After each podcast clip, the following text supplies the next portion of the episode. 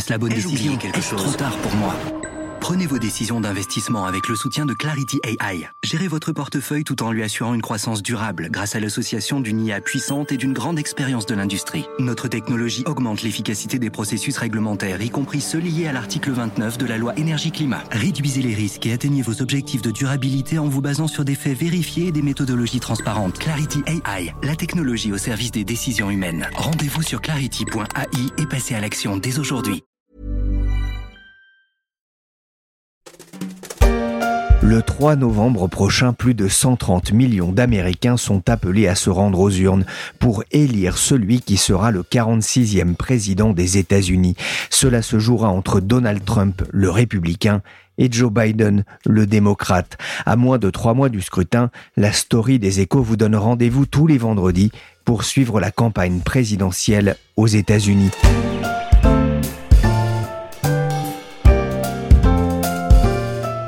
Suis Pierrick Fay, vous écoutez La Story, le podcast d'actualité des échos en mode USA, avec la suite des aventures de Donald Trump. We're in the heart of the Plaza District in Midtown Manhattan on the corner of 56 and 5th Avenue to give you an exclusive tour of one of New York's most iconic trophy buildings in 725 5th Avenue, Trump Tower. Let's take a look. Depuis fin 2016, c'est une des attractions touristiques phares de New York, la Trump Tower, 58 étages de verre et de béton armé au cœur de New York, sur la 5e avenue, au croisement de la 56e rue. La tour, qui culmine à 200 mètres de hauteur, a ouvert ses portes le 30 novembre 1983. Elle abrite le siège de la Trump Organization, le conglomérat de la famille créé en 1923. Bonjour Pierre Demou. Bonjour. Vous êtes journaliste aux échos.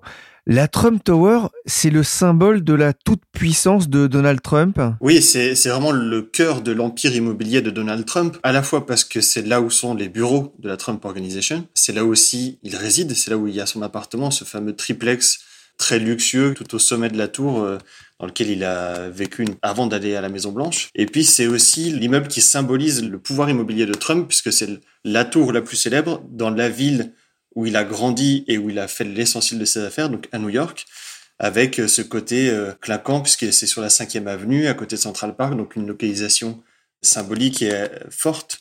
Donc c'est vraiment le cœur de l'empire immobilier de Donald Trump. Les New-Yorkais l'appellent la Maison Blanche de Manhattan la Trump Tower, immeuble le plus improbable des États-Unis. Première surprise, le hall légendaire est ouvert au public.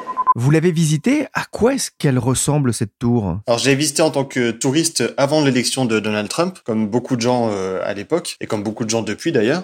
C'est une tour noire avec une entrée dorée et donc on entre euh, par un portier qui vous ouvre la porte dans une grande galerie euh, avec des vitrines, du marbre, des dorures un petit peu partout. Donc c'est un style très clinquant. Les portes d'ascenseur sont dorées également, l'escalator aussi. Tout au fond, on a une chute d'eau d'une vingtaine de mètres qui tombe vraiment à la verticale. Et tout autour de nous, quand on se balade dans le hall de cette Trump Tower, on a des magasins, des boutiques, des restaurants à la gloire de Trump qui vendent des produits Trump. Et puis, euh, on a vraiment l'impression d'être dans un endroit très clinquant, avec le, style bling bling qui correspond un petit peu à l'image qu'on se fait du personnage euh, où il faut montrer qu'on a des moyens. Et donc cet immeuble reflète un petit peu ça. Oui, il reflète la, réussite, hein, effectivement, de Donald Trump, devenu euh, président il y a quatre ans. Et depuis, c'est véritablement devenu un, corps tranché, euh, la Trump Tower? Oui, c'est un peu une forteresse maintenant pour des raisons évidentes de, sécurité, puisque c'est là où vit Donald Trump. Euh, il y a des moyens de sécurité qui ont été déployés depuis son élection.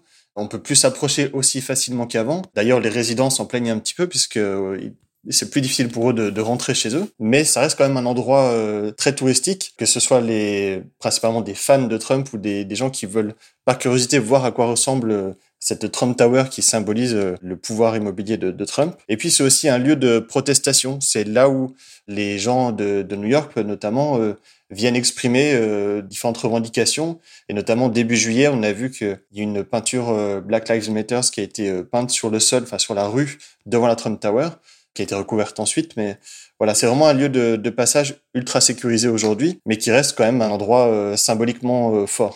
Attention, qui que vous soyez, attention, cette fréquence est exclusivement réservée aux urgences. Sans blague Et vous croyez que j'appelle pour commander une pizza Pour la pizza de Monsieur John McCain, alias Bruce Willis, il faut s'adresser à l'un des étages, qui se situe au-dessus de celui des bureaux de Donald Trump situé au palier 26.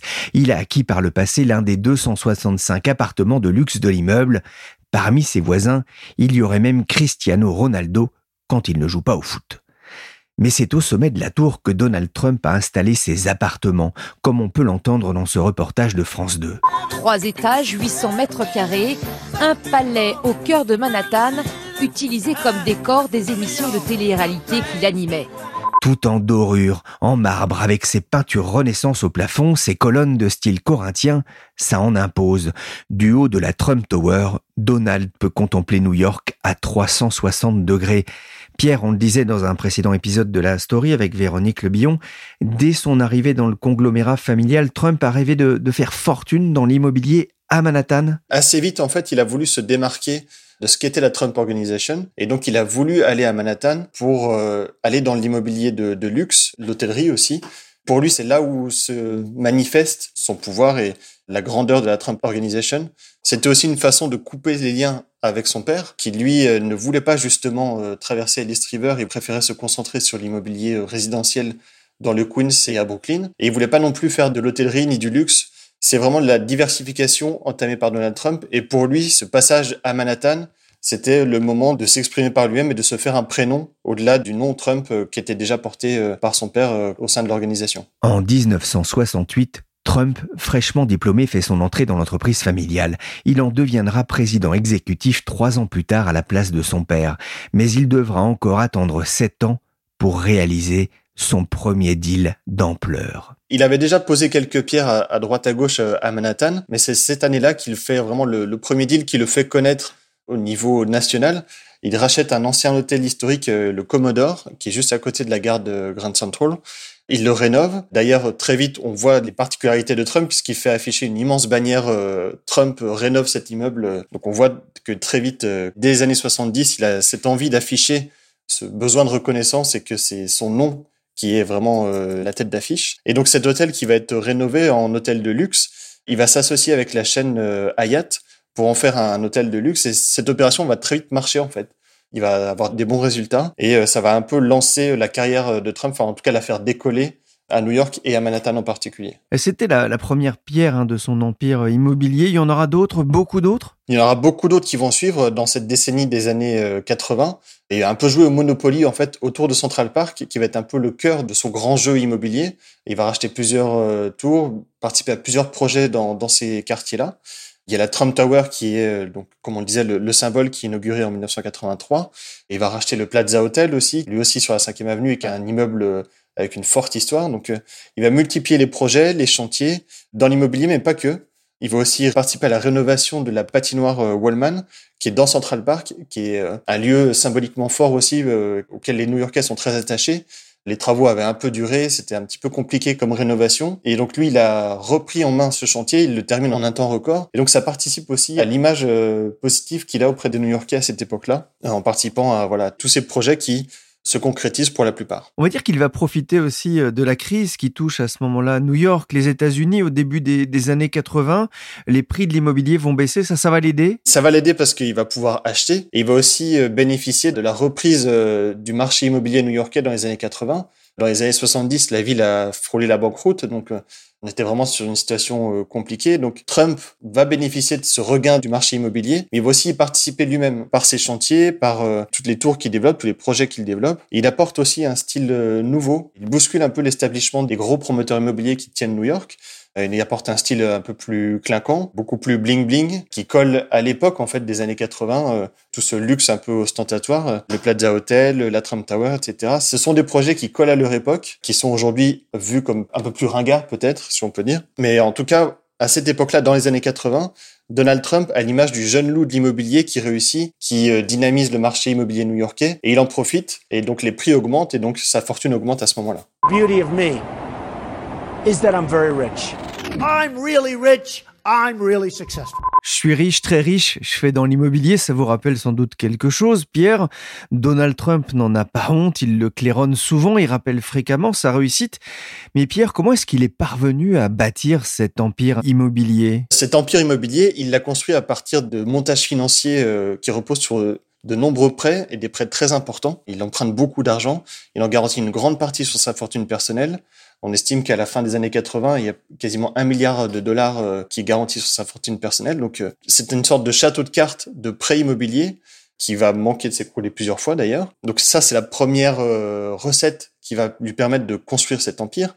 Et la deuxième, contrairement à ce que lui affirme à longueur d'interview, notamment pendant la campagne présidentielle de 2016, quand il se vend d'être un self-made man, il dit souvent, j'ai commencé avec un petit prêt immobilier d'un milliard de dollars de mon père. En réalité, son père a eu un rôle beaucoup plus actif dans la construction de cet empire immobilier. D'abord parce qu'il lui a permis de, se lancer, et pas seulement avec ce prêt, mais parce qu'il lui a ouvert les lignes de crédit des banques avec lesquelles il travaillait. Il lui a permis d'avoir des garanties, notamment pour l'hôtel Commodore, euh, la fameuse opération de 1978. Le père de Trump apporte une garantie de 70 millions de dollars pour permettre la réalisation de l'opération. Il lui ouvre aussi l'accès au monde politique ce qui lui permet de bénéficier de déductions fiscales pour ses différentes euh, opérations au monde politique new-yorkais. Et puis, son père va aussi être là quand euh, les temps seront plus durs pour euh, la fortune de, Trump. En 1980, il renfloue les comptes de Trump de 7,5 millions de dollars. Et régulièrement, on peut imaginer voilà, que la bonne fortune de Donald Trump repose quand même en grande partie sur ce qu'a construit son père avant lui.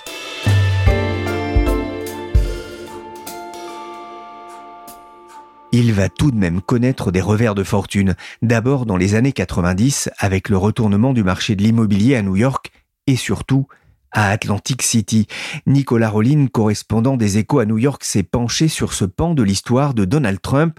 Nicolas, d'abord, on va le rappeler, Atlantic City, c'est le Las Vegas de New York? Oui, Pierrick, la, ville euh, est située à un peu plus de deux heures de New York. Elle s'est développée à la fin des, années 70 et au début des années 80 en faisant le pari des casinos. Elle a donc une histoire assez sulfureuse. Son premier développement date de la prohibition. La vente d'alcool y est alors euh, tolérée et l'on y vient de toute la côte Est. Dans les années 60, la ville plonge peu à peu dans la crise et les autorités locales misent donc sur l'ouverture du marché des casinos à la fin des années 70 pour la redynamiser. C'est alors que les investissements affluent. La ville devient l'une des capitales du divertissement dans les années 80, euh, mais ce développement reste précaire et la crise de 2008 ou la concurrence d'autres villes de la côte Est ont de nouveau fragilisé l'économie locale. Aujourd'hui, donc, euh, Atlantic City compte neuf casinos euh, l'essentiel des revenus de la ville provient des taxes qu'il paie et la destination demeure euh, tout de même assez populaire chez les classes moyennes de la côte Est. Et on est au téléphone depuis les États-Unis à New York avec vous, euh, Nicolas. Merci pour cette ambiance très américaine. Revenons à Atlantic City. Trump a vu grand, très grand, avec un casino, le Taj Mahal. Oui, cet établissement devait être, selon lui, la huitième merveille du monde. Il a coûté un milliard de dollars. Il se proclamait alors le plus grand casino du monde. Euh, avec 42 étages, il était de loin, en tout cas, le plus haut bâtiment d'Atlantic City. On parlait d'objectifs d'un million de dollars de chiffre d'affaires par jour. Alors Donald Trump n'en était pas à son coup d'essai. Hein. Il avait pu se faire un peu la main avec deux autres casinos qu'il détenait dans, dans la ville. Mais le Taj Mahal devait être clairement son joyau. Donald Trump gave Michael Jackson a personal tour of his $1.2 billion extravaganza. He's my friend. He's a tremendous talent, and uh, it's really my honor. It's uh, it's a big day for me. En 1990, Michael Jackson est présent aux côtés de Trump pour l'ouverture du casino. A great deal, dira Donald Trump, qui accompagnera la star pour une visite privée. Mais que s'est-il passé, Nicolas, avec la huitième merveille du monde rêvée par Trump? Alors en fait, dès le départ, le montage financier pour euh, finaliser l'acquisition du Taj Mahal euh, est bancal. La société que Donald Trump a dû racheter pour ouvrir ce casino va mal. Euh, l'accord est menacé et Trump tente un premier coup de poker. Il déclare qu'il ouvrira bien le Taj Mahal, mais à la condition de récupérer la totalité des parts de la société. Toutefois, à ce moment-là, une contre-offre intervient et euh, les prix s'envolent. Trump attaque bien en justice son rival, à manière de la télévision. Euh, ils parviennent finalement à trouver un accord, mais l'affaire coûte beaucoup plus cher que prévu pour Trump. D'autant que le gigantisme du, du Taj Mahal fait complètement exploser son budget. Trump doit alors emprunter, euh, mais à l'époque, les banques sont encore très sceptiques hein, sur l'activité des casinos qui est euh, récente, légalement récente. Il doit emprunter euh, au total 675 millions de dollars à un taux d'intérêt de 14%. Et il doit donc se tourner vers des junk bonds, hein, des obligations pourries. La dette s'avère être un véritable fardeau pour le Taj Mahal, qui se retrouve en défaut de paiement six mois à peine après son ouverture. Il fait faillite en 1991. Trump parvient ensuite à convaincre ses créanciers à plusieurs reprises de gagner du temps. Mais en fait, il ne fait que, repousser l'échéance. On a parlé un, temps de, lien avec la mafia dans les casinos d'Atlantic City. Qu'en est-il vraiment? Oui, la, mafia a toujours été présente à Atlantic City, au moins depuis le, le développement de la ville sous la prohibition. Dans les années 80, alors que le marché des casinos vient de s'ouvrir, l'activité est encore largement contrôlée par les mafias. Euh, les nouveaux arrivants doivent faire leurs preuves, les banques hésitent à financer ces activités. Le rôle des mafias est donc euh, tout simplement incontournable. Il faut à minima obtenir leur autorisation pour pouvoir se lancer à Atlantic City. Alors dans le cas de Donald Trump, il est difficile de parler de relations avérées avec la mafia. Euh, certaines enquêtes ont montré qu'il connaissait bien certains personnages qui travaillaient pour des bandes locales. Alors est-ce qu'il a dû leur payer des commissions pour pouvoir s'établir c'est assez probable, mais aucune preuve formelle n'a jamais été apportée. La corruption euh, est d'ailleurs toujours de mise à Atlantic City. Il faut souligner que l'an dernier, le maire de la ville a dû démissionner. Il était tout simplement le cinquième à tomber en l'espace de 40 ans pour corruption. Breaking news at 856, Trump Entertainment Resorts has filed for bankruptcy. The company owns the Trump Plaza, which is scheduled to close in one week, and the Trump Taj Mahal, which announced last week it was in money trouble. En octobre 2016, un mois avant le scrutin présidentiel, le casino Trump Taj Mahal finit par faire euh, faillite pour de bon après des années de pertes. Euh, Trump l'avait vendu à son ami le milliardaire Carly Khan deux ans plus tôt. Il a perdu gros dans, l'histoire? Oui, alors c'est vrai qu'en 2014, la, société de Trump euh, donc fait de nouveau faillite avant de, de fermer définitivement deux ans plus tard et d'être reprise par Hard Rock Café pour 50 millions de dollars à l'époque. Il faut se souvenir que l'affaire avait coûté au total 1,2 milliard de dollars à Trump. Euh, mais lui, euh, en fait, n'a quasiment rien perdu personnellement dans l'affaire. Ce sont surtout euh, les banques qui lui avaient fait confiance, les créanciers, les investisseurs qu'il avait réussi à fédérer autour de lui, qui ont perdu gros. C'est d'ailleurs un peu comme ça que fonctionne son modèle, hein, que ça lui permet de limiter des risques. Il réussit à convaincre des investisseurs autour de la marque Trump, mais son groupe ne supporte jamais vraiment le risque seul. en revanche, quand cela fonctionne, il peut toucher des, des royalties assez substantielles. Et c'est d'ailleurs comme ça qu'il a aussi limité les pertes dans ses autres investissements hasardeux. On peut citer euh, Trump Airlines, hein, la compagnie aérienne qui n'a duré que deux ans avant de passer sous le contrôle de ses créditeurs. Euh, il y a eu aussi un, jeu de société à son effigie qui ne s'est vendu qu'à 800 000 exemplaires, donc bien loin des objectifs. Euh, ou encore, on peut se souvenir des prêts immobiliers de Trump qui n'ont duré qu'un an et ont dû s'arrêter quelques mois seulement avant la crise de 2008. Pourtant, au moment de leur lancement, Trump déclarait le marché de l'immobilier va encore être solide pendant de nombreuses années. Pour Trump, l'échec du, Taj Mahal, ça reste un, traumatisme? Oui, euh, évidemment, il ne supporte pas que l'on puisse remettre en cause ses investissements, que l'on puisse dire qu'il a subi des échecs. Euh, à plusieurs reprises, il a ainsi menacé des, journalistes de les poursuivre pour diffamation s'ils écrivaient cela. Durant la campagne de 2016, plusieurs articles sont parus affirmant que de nombreux sous-traitants euh, n'avait pas été payé pour les travaux réalisés au Taj Mahal et euh, avait dû tout simplement mettre la clé sous la porte à cause de ça. On a aussi remis en cause la capacité de Trump à gérer le problème de la dette publique, alors même qu'il affirmait qu'il était un expert de la dette. Des doutes qui se sont euh, avérés justes, hein, puisque sous son mandat, la dette publique américaine a complètement explosé. L'art du deal, ce n'est pas forcément l'art de faire des profits, en tout cas d'en faire faire aux autres. Pierre, je reviens vers vous, on a vu que Trump a laissé des plumes malgré tout à Atlantic City, mais comment est-ce qu'il a géré l'après-crise des années 90 à New York? Comment est-ce qu'il a rebondi? Alors ça a été un moment difficile pour lui parce qu'il a perdu beaucoup. Euh, il a dû revendre le Plaza Hotel, il a dû revendre sa compagnie aérienne qui venait d'être lancée quelques années auparavant. Plusieurs chantiers sont tombés à l'eau, donc il a mis quelques années à rebondir, mais il est quand même resté dans l'immobilier, qui était vraiment le, cœur de son activité, et il rebondit très vite d'une façon euh, étonnante. C'est-à-dire qu'il va construire de moins en moins d'immeubles, mais il va poser son nom sur de plus en plus de projets. C'est-à-dire qu'il va développer un système de licence dans lequel il prête son nom à différents promoteurs immobiliers, différents partenaires qui veulent utiliser la marque Trump, puisque la marque Trump, malgré les faillites, reste puissante et garde un attrait auprès des, gens. Et donc, ce système de, de licence va être la base de son rebond des années 90. Il va multiplier les projets avec énormément de partenaires aux États-Unis et dans le reste du monde aussi, hein, puisqu'il va être euh, très vite euh, en Amérique du Nord, en Europe, euh, en Asie, etc. Donc il, il, profite de ce système de licence qui lui permet à la fois de minimiser les risques, puisque ce sont les autres qui construisent les immeubles, et de maximiser les, recettes et les profits, puisque quoi qu'il arrive, il engrange des royalties. Donc même si le projet fait faillite au bout de quelques années, il peut en sortir avec de l'argent en poche. Et donc ce système-là, qui est le, ce système de licence, il va le généraliser dans l'immobilier et dans plein d'autres activités au fur et à mesure des années.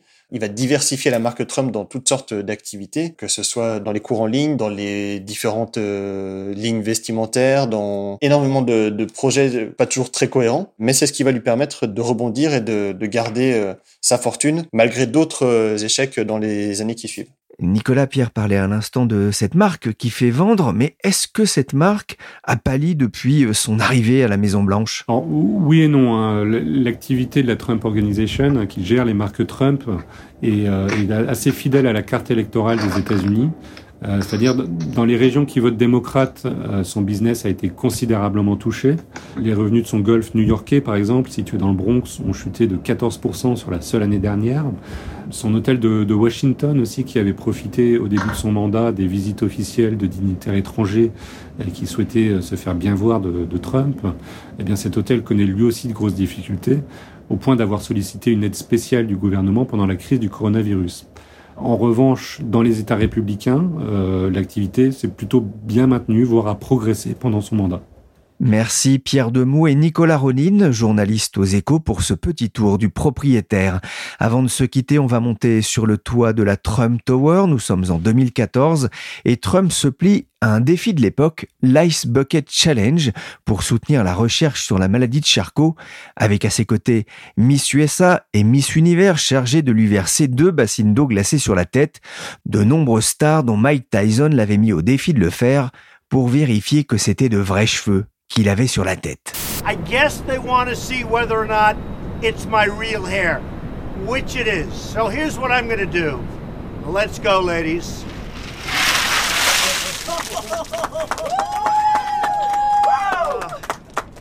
what a mess. I'm challenging President Obama, my son Donald, my son Eric. Deux ans plus tard, il se lançait dans la course à la présidence. La preuve que le défi lancé à Barack Obama n'avait pas refroidi ses ambitions. La semaine prochaine, on parlera avec Pierre Demou de Trump, star de la télé-réalité. La story, le podcast d'actualité des échos, s'est terminé pour aujourd'hui. L'émission a été réalisée par Willy Gann, chargé de production et d'édition Michel Varnet. Vous pouvez nous retrouver sur toutes les plateformes de téléchargement et de streaming de podcasts. N'hésitez pas à vous abonner et à partager nos émissions.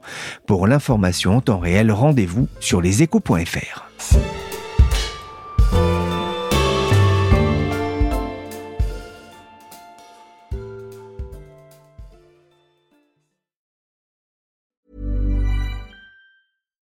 Hi, I'm Daniel, founder of Pretty Litter. Cats and cat owners deserve better than any old-fashioned litter. That's why I teamed up with scientists and veterinarians to create Pretty Litter. Its innovative crystal formula has superior odor control and weighs up to 80% less than clay litter. Pretty Litter even monitors health by changing colors to help detect early signs of potential illness. It's the world's smartest kitty litter. Go to prettylitter.com and use code ACAST for 20% off your first order and a free cat toy. Terms and conditions apply. See site for details. Planning for your next trip? Elevate your travel style with Quince. Quince has all the jet setting essentials you'll want for your next getaway, like European linen, premium luggage options, buttery soft Italian leather bags, and so much more. And is all priced at 50 to 80% less than similar brands. Plus, Quince only works with factories that use safe and ethical manufacturing practices. Pack your bags with high-quality essentials you'll be wearing for vacations to come with Quince. Go to quince.com slash pack for free shipping and 365-day returns.